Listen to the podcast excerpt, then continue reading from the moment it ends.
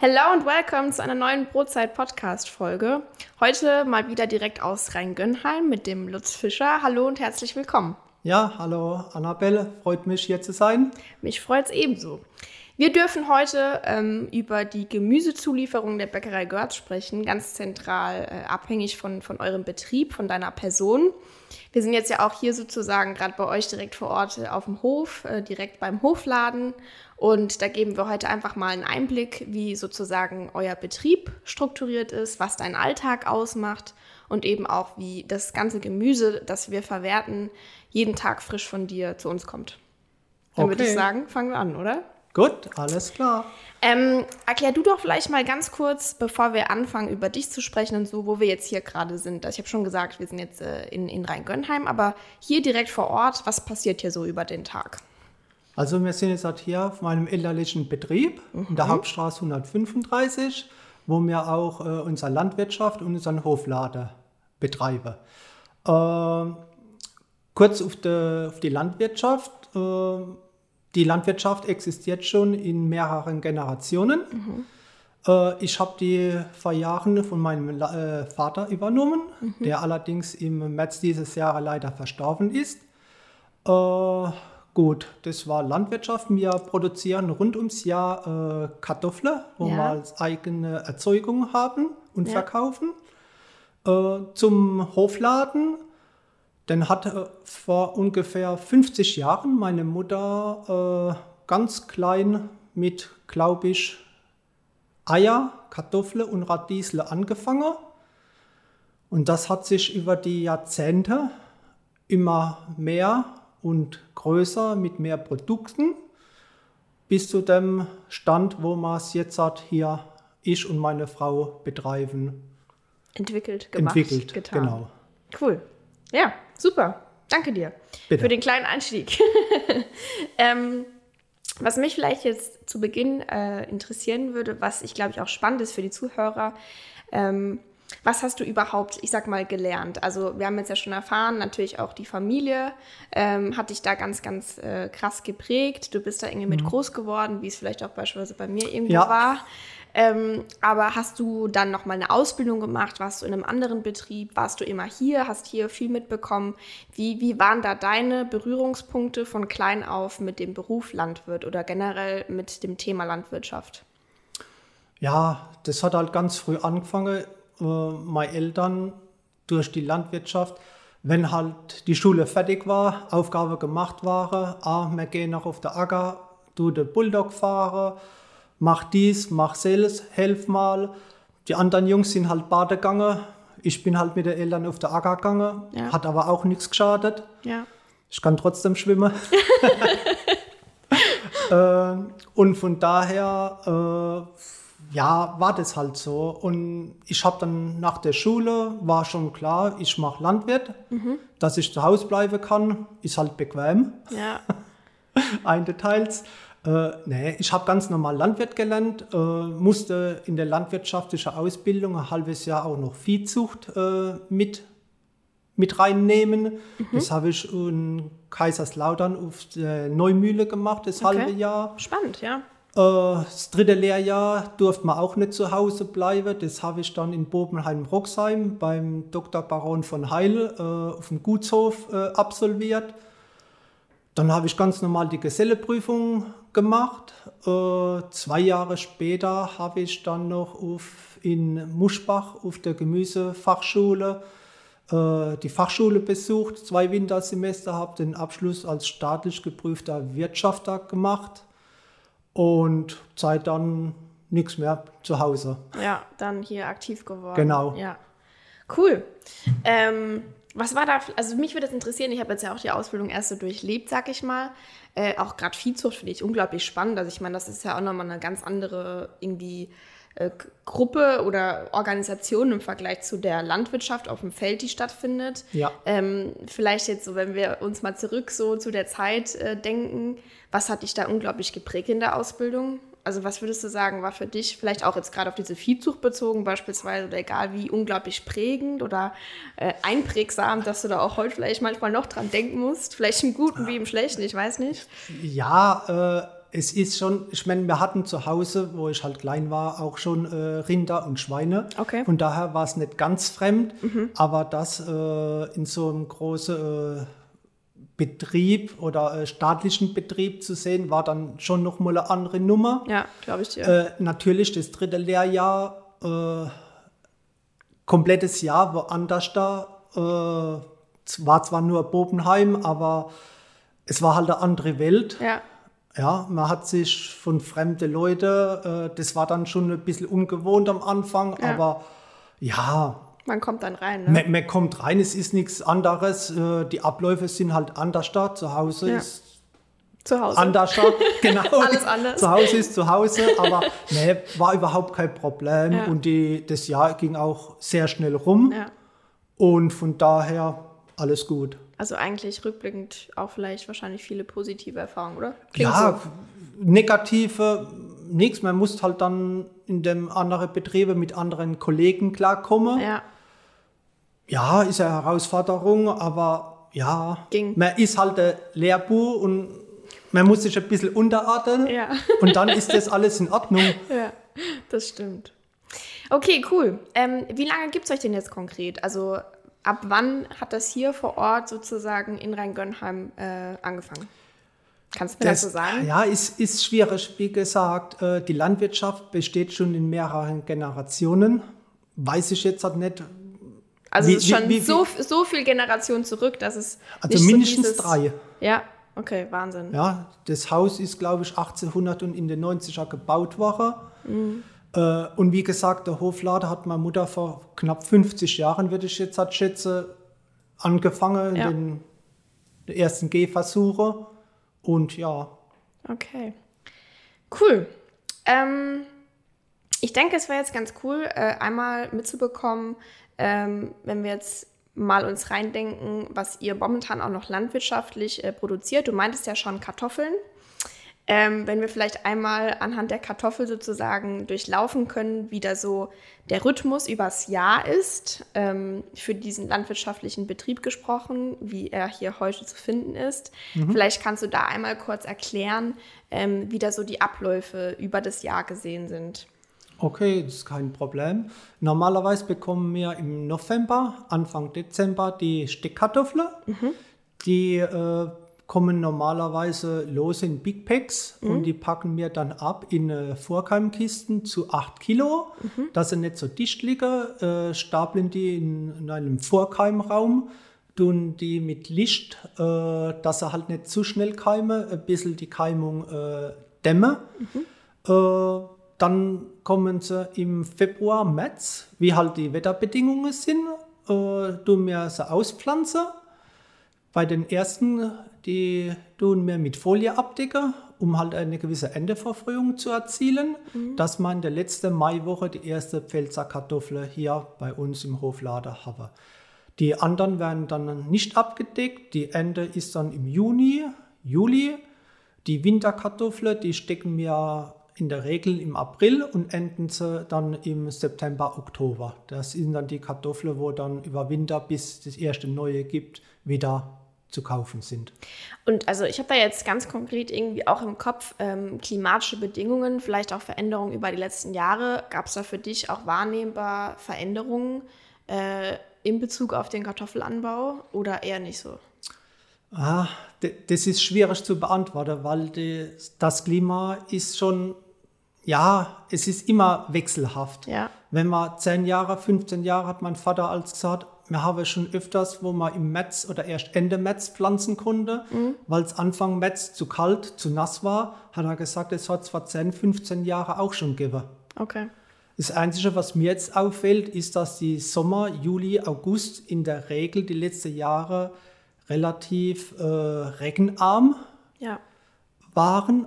Und was ich feststelle, ist, dass der Wind im Juni, Juli äh, zunimmt, weil das fällt mir auf wegen der Beregnung, wenn man es als äh, Wasser geben möchte, die Kartoffel, ist oft nur nachts möglich, weil es nachts windstill ist. Tagsüber, morgens oder abends, wie wir es schon gemacht haben, ist es in der Regel zu windig.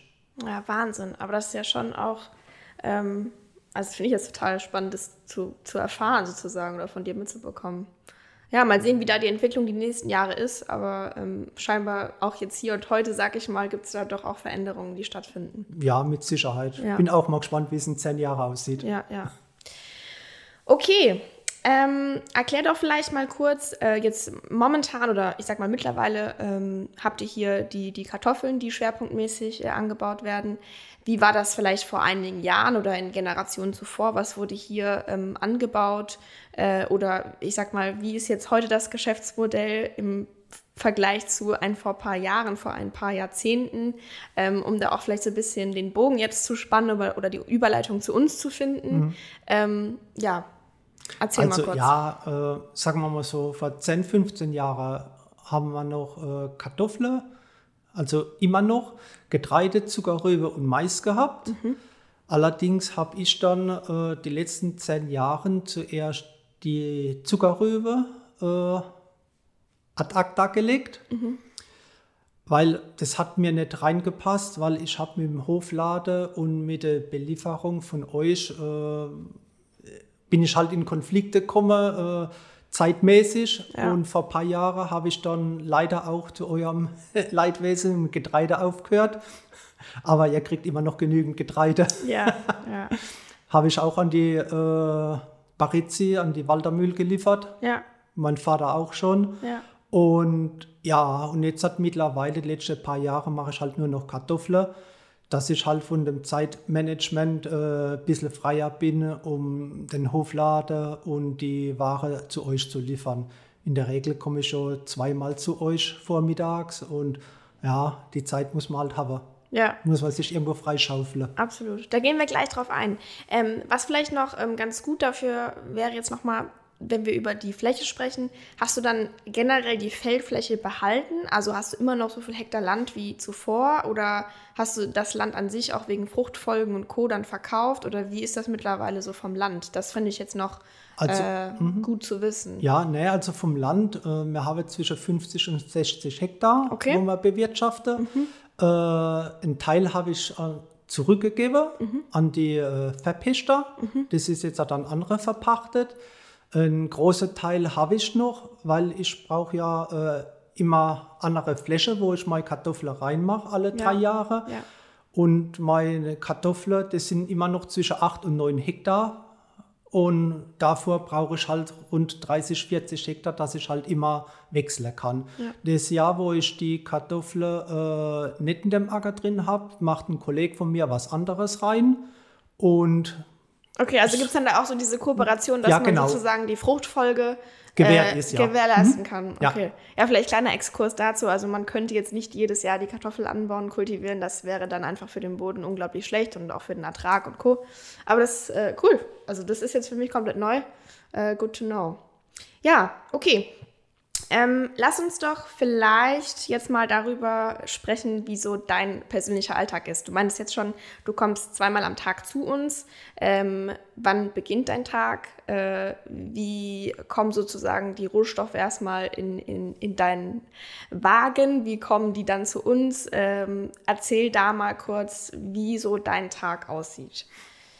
Ja, okay, gut. Also ich war in der Regel Minimum dreimal die Woche auf der Großmarkt nach Mannheim. Ja. Das heißt, ich bin dort vor 5 Uhr anwesend. Äh, du mit euch in der Regel mit der Warenannahme um 6 Uhr telefonieren. Mhm. Äh, die Jungs geben mir dann die Bestellung für den nächsten Tag oder für den gleichen Tag noch, wenn was äh, fehlen sollte äh, auf und ich gucke dann bei meinen verschiedenen Händlern, dass ich die Ware, was ihr braucht, weil es soll ja auch äh, zum Beispiel jetzt halt bei der Zwetschge, wo jetzt aktuell sind, äh, das Kaliber muss stimmen, die Festigkeit muss stimmen, sie müssen den Stein gehen lassen. Also ich kann nicht immer jede Zwetschge blind kaufen, weil es dann nicht funktioniert. Ja. Ähm, natürlich ist bei der Zwetschge auch immer das Problem, äh, alle 14 Tage gibt es neue Sorte. Manche Sorte funktionieren halt einfach nicht, weil es der Ken nicht gehen lassen. Da muss man halt ein bisschen ausweichen auf andere Regionen, vielleicht aufs Badische, Richtung Bodensee oder aus der Pfalz hier aus der Gegend. Es gibt verschiedene Anbauern. Ich kenne auch verschiedene persönlich, wo ich als kontaktiere, wo ich sage, hast so, du weißt, was ich suche. Wenn ja. du was hast, sag Bescheid, ich komme, ich gucke mir es an und wenn es passt, kaufe ich das, was hast. Ja. Äh, Zwetschge ist halt von daher gut. Um, zwei, drei Tage zu halten, ist bei der Zwetschge kein Problem. Erdbeere ist doch halt schon ein anderes Thema. Ja, sehr viel anfälliger auf jeden Fall, ja. Und von daher momentan gibt es keine Probleme. Alles läuft, Qualität passt, lasse der stellen, lassen sich gut kochen, äh, backen, Entschuldigung, gut backen und von daher äh, passt es. Wie gesagt, ihr, wir telefonieren morgens um sechs, dann tue ich, wie gesagt, die Ware einkaufen, äh, bin dann so gegen sieben, Viertel acht zu Hause im elterlichen Betrieb, du die Ware auslade, habe natürlich dann auch Sachen für meinen Hofladen dabei. Ja. Äh, für meinen äh, zweiten Laden in Hasloch habe ich dann auch noch Ware dabei. Also der LKW, ja, ist, Ist dann halt gut voll? manchmal gut voll. Ja. Muss man mal ein bisschen einteilen, aber ne, passt alles. Und dann tue ich die Ware kommissionieren für euch und äh, umpalettieren. Und um 8, 9 Uhr komme ich dann das erste Mal zu euch und liefere ab. Bei der zweiten Tour, was meistens so zwischen 11 und 12 ist, kriegt ihr noch mal ein bisschen Salate, wo ich beim Externe äh, produzieren lasse. Die gewaschene Salate für die äh, Brötchen und Co. Und ja, dann ist der Vormittag als mal fast schon rum bei mir. Ja. Ähm, total cool jetzt für mich oder ich denke auch interessant wirklich für die Zuhörer ist einfach auch zu sehen, dass es doch ähm, auch total, das war dein Handy. Kein Thema. Das, das kommt total sympathisch. Ähm, bei was war ich jetzt stehen geblieben? Helf mir mal auf die Sprünge. Äh, genau, schau, ich wollte sagen, dass es doch so, dass du so flexibel sein musst, beziehungsweise dass es eigentlich so ein flexibler Prozess ist. Und man, man meint dann vielleicht manchmal, okay, da stecken jetzt so und so viel Papiere dahinter oder ich weiß nicht was, aber es ist eigentlich doch am Ende eine total familiäre Struktur, die wir so gegenseitig leben, würde ich mal sagen, oder? Ja, mir, mir gefällt Schon es Wahnsinn, auch. ja, mm, total. Ähm, noch eine konkrete Frage zum Thema ähm, Obst, Gemüse. Also Obst kommt natürlich auch von dir, wie jetzt momentan die Zwetschgen. Wir haben auch tolle Bilder davon gemacht, die gibt es dann auf Social Media zu sehen. Ähm, aber darüber hinaus auch gerade so ähm, Gemüse und Co. Ähm, es gibt ja schon auf jeden Fall primär den Einkauf aus der Region. Also ich meine, Region kann ja auch immer noch natürlich bis zu, ich sag mal, 100 Kilometer oder so sein. Also allein schon wirklich äh, Produkte aus Deutschland ist ja total viel wert. Aber wie verteilt sich das so? Ich meine, wir brauchen ja die Produkte über das ganze Jahr. Und die Tomate, die wächst ja nicht das ganze Jahr in Deutschland beispielsweise, sondern kommt dann meistens aus der Niederlande oder so. Wie ist da so der Anteil von deiner Einschätzung von sozusagen deutschen Rohstoffen aus der deutschen Landwirtschaft und vielleicht auch dann eben beispielsweise Produkten wie Tomaten, die aus der Niederlande kommen. Wie teilt sich das so auf? Also bei den Gurken ist der Anteil von der regional oder sage ich mal deutsche Produkte, solange die Qualität und der Preis stimmt, äh, bevorzuge ich natürlich äh, deutsche Ware. Immer die deutsche Ke- ke- Ware, ja. Kein Thema. Das große Problem sind Tomaten. Ja. Äh, die deutschen Tomaten sind in der Regel zu reif. Mhm. Die Sortierung ist nicht dementsprechend, das Kaliber ist zu unterschiedlich und die äh, Konsistenz von der Tomate ist zu wässrig. Mit denen könnt ihr in der Regel nur sehr schwer was anfangen, weil sie halt zu arg wässern auf der Belegte. Ja. Deswegen muss man in der Regel über Sommer Holland, Belgien, über Winter Spanien, Marokko ausweichen. Okay, ja, krass. Und äh, jetzt für Salat und so, also ich meine, auch da muss man ja sagen, ähm, ich weiß es nicht, also ich, ich finde das jetzt nicht mega dramatisch, ich finde es eher spannend wahrzunehmen. Ich meine, irgendwo, wir leben in einer globalisierten Welt, also es ist halt, wie es ist, aber ich glaube nichtsdestotrotz, äh, was wir auf jeden Fall betonen sollten, ist, dass du bzw. wir natürlich bemüht sind, ähm, da einfach regional einzukaufen. Aber irgendwo stößt man dann vielleicht auch an Grenzen, weil man einfach gewisse Qualitätsanforderungen zu erfüllen hat. Ähm, natürlich auch der Kunde am Ende noch ein tolles belegtes Brötchen haben soll, beispielsweise, oder einen tollen Zwetschgenkuchen haben soll. Ähm, und da so das vielleicht einfach mal so aus deiner Perspektive auch oder jetzt im Gespräch, ähm, um, um da einfach mal wirklich so, ähm, ja, das mit auf den Weg zu geben, ne, was da eigentlich dahinter steckt. Ähm, Thema Salat. Und zwar ähm, der Schneidebetrieb, der ist ja auch direkt jetzt hier in der Pfalz. Also das heißt, da ist auch wieder eine unglaublich ähm, direkt äh, in der Nähe ansässige Kooperation, äh, die täglich stattfindet. Genau. Ähm, wie, wie ist das so mit Salat beispielsweise? Ja gut, die kriegen auch ihren Salat, wo sie für euch produzieren, auch aus der Region. Ja. Soweit es geht. Ja. Natürlich, äh, vor Woche, wo die Unwetter waren, äh, war dann auf einmal, oh Gott, wo kriegt man das Salat her? Weil es halt einfach bei uns in der Region keiner gab. Dann weicht man halt aus, äh, sage ich mal, in den Norden hoch.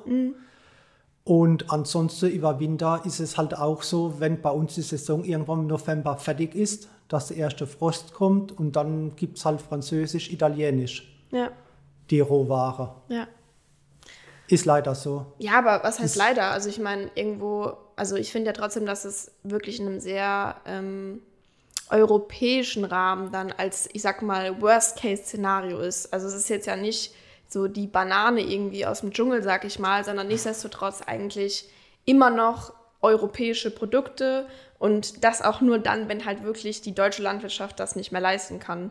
Ähm, ja, ist wie es ist. Ich meine, wir geben da irgendwie beidseitig unser Bestes, einfach übers ganze Jahr gesehen natürlich ein tolles Ja. Produkt zu erzeugen. Und ähm, das ist äh, einfach das, äh, ich sag mal, die, die Systematik, mit der wir halt heute so auch irgendwie groß geworden sind, vielleicht. Ja, Ja, und umgehen müssen. umgehen müssen, ja. Okay. Ähm, was ist so das, ich sag mal, A-Produkt, was du uns immer anlieferst? Was kaufen wir am meisten Boah. ein? Also ich würde jetzt sagen, es ist auf jeden Fall natürlich Salat, also Lollo Bionda für die belegten Brötchen. Genau, kurze Überlegung, aber ja, muss ich dir recht geben, es ist Ähm, und dann Lolo Blond. die Gurke und die Tomaten, Tomate, weil das wirklich so die äh, Gemüsesachen sind, die wir natürlich am meisten verwenden für unsere belegten Snacks. genau, die drei Produkte. Das sind so die Renner, ne? Und dann halt natürlich auch saisonweise Saison, äh, sowas wie Erdbeeren oder Zwetschgen, die dann Zwetschge. auch wirklich direkt hier sozusagen aus der Nachbarschaft kommen. Okay.